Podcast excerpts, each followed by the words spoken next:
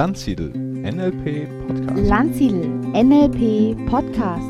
Landsiedel NLP Podcast.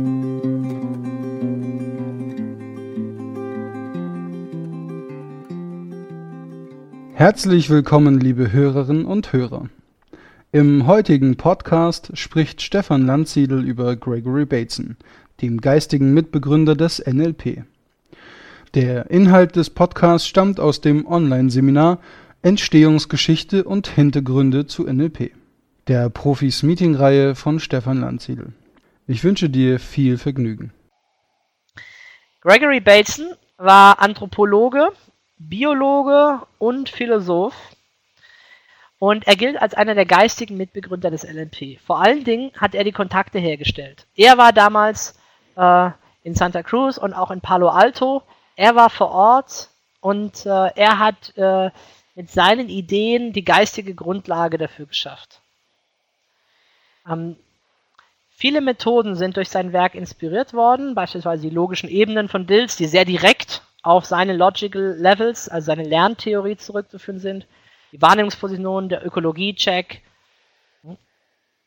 Bateson wurde 1904 geboren in England, ist dann also ausgewandert in die Staaten ähm, hat äh, zunächst äh, Zoologie studiert und dann später Anthropologe. Einer aus seiner Familie hat auch ein bisschen äh, versucht, Darwin zu widerlegen. Ne, nur so ein bisschen so als Information zum Umwelt, Umfeld. Er bereiste im Rahmen seines Studiums Neuguinea und schloss es mit einer Dissertation äh, für einen neuguineischen Stamm namens Latmul ab. Das heißt, er hat untersucht, wie kommunizieren primitive, in Anführungsstrichen jetzt, nicht abwertend gemeint, wie kommunizieren primitive eingeborene Stämme jenseits der Zivilisation? Was entwickeln sich da für Kommunikationsmuster? Und er hat da ganz interessante Dinge festgestellt, zum Beispiel bei einem Stamm hier bei äh, in Neuguinea hat er eben entdeckt, dass die nicht so eine Aggression haben wie wir. Die werden nicht laut und schreien sich an oder ähnliches, sondern die haben von Anfang an als Kind einen ganz anderen Umgang. Die diskutieren sehr, sehr sachlich, auch wenn sie im Konflikt mit jemand anderem liegen. Und hat daraus dann Rückschlüsse gezogen, äh, so der Idee her, ja, ist das jetzt unser Verhalten denn angeboren oder ist das eben erlernt? Wie entsteht denn das? Und aus dieser Arbeiten heraus ist vor allen Dingen der Ansatz gekommen, die Idee, dass äh, psychische Störungen nicht unbedingt genetisch bedingt sein müssen, sondern dass sie in der Regel entstehen aus Kommunikation, aus Interaktionsmustern mit anderen Menschen.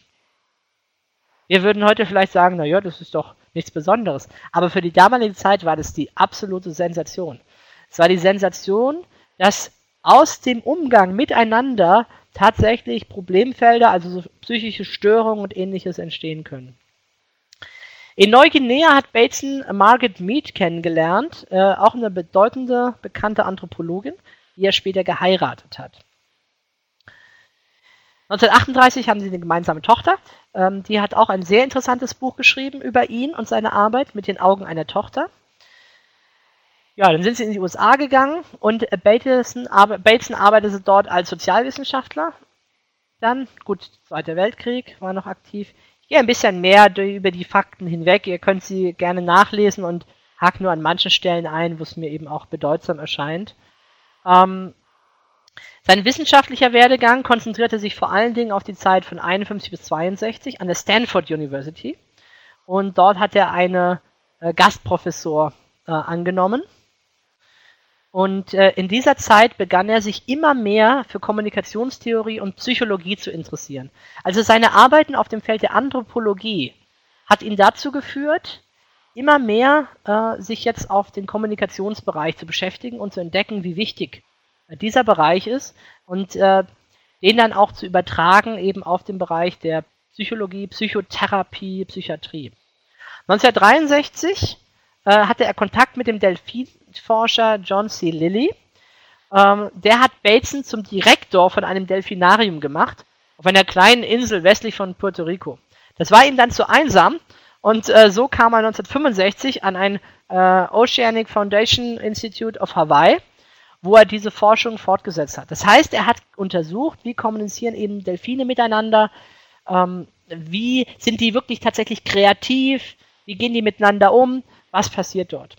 Sieben Jahre ist er dort geblieben und 1973 nahm er eine Professur am Crest College an, dort, wo er dann eben auch äh, auf Bandler und Grinder entsprechend traf. Er hat verschiedene Bücher geschrieben. Eins heißt zum Beispiel Geist und Natur. Sein bekanntestes Buch ist die Ökologie des Geistes. Ähm, tolle Ideen, auch nicht ganz leicht äh, zu lesen. 1980 ist Bateson gestorben am Esalen Institute in San Francisco. Ja, was ist Batesons Beitrag? Mitte des 20. Jahrhunderts kristallisierte sich die Kybernetik als neuer Denkansatz heraus. Was heißt Kybernetik? Kybernetik meint, dass wir nicht nur in abgeschlossenen Räumen sind, sondern wir stehen ständig in Interaktion. Wir sind ein riesiges, ein großes, ein gigantisches System. Und wir haben Wechselwirkungsprozesse. Äh, wenn ich was sage, dann sagst du was zurück, dann reagiere ich vielleicht auf das, was du gesagt hast, aber du hast schon reagiert auf das, was ich gesagt habe. Das heißt, wir haben ständig Feedback-Schleifen in unserer Kommunikation. Und dieses eigentlich heute Selbstverständliche hat man damals sehr stark übersehen. Die Psychoanalyse, damals vorherrschende Therapierichtung, da war es oft so, dass der Therapeut sich in die Ecke gesetzt hat. Und dann sollte der Klient eine Stunde, zwei Stunden erzählen, wie es ihm geht und welche freien Assoziationen er hat. Das heißt, man hat gar nicht die Interaktion, die Wechselwirkung überhaupt genutzt. Und äh, es war möglichst gut, wenn der Klient sehr distanziert war zu, zu seinem äh, Thema. Das äh, sehen wir heute in vielerlei Hinsicht ganz anders. Und dieser Denkansatz der Wechselwirkung, der Interaktion, der ist hier entstanden. Bateson hat als erster ähm, das erkannt und hat es angewendet auf die Probleme der Anthropologie und der Psychiatrie. Und das ist die Grundlage systemtheoretischer Konzepte in der Psychotherapie.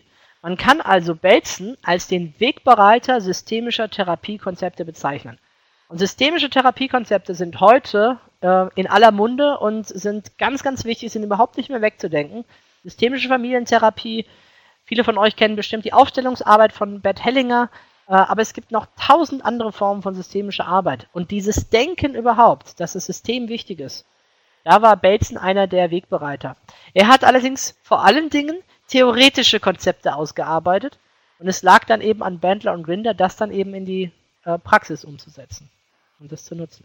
Vielen Dank, Stefan, für das Hintergrundwissen um Gregory Bateson. Und nun für alle NLP-Begeisterten und solche, die es werden wollen. Ein kleiner Tipp am Rande. In der Landsiedel Online-Buchhandlung findest du alles, was es zum Thema NLP momentan auf dem Markt gibt. Von Audio- und Videomedien bis zu einer riesigen Auswahl an Büchern sowie speziellen Lernmitteln. Kurze Beschreibungen der Buchinhalte sowie ein Auszug aus dem Buch geben dir einen guten Einblick in den Aufbau und Inhalt des jeweiligen Buches. Im Schnitt lesen die Menschen in Deutschland zwei Bücher pro Jahr. Wie ist es bei dir? Erweitere dein Wissen auf deinen einzigartigen Themengebiet. Wir bieten dir dazu folgende Rubriken in und um NLP an.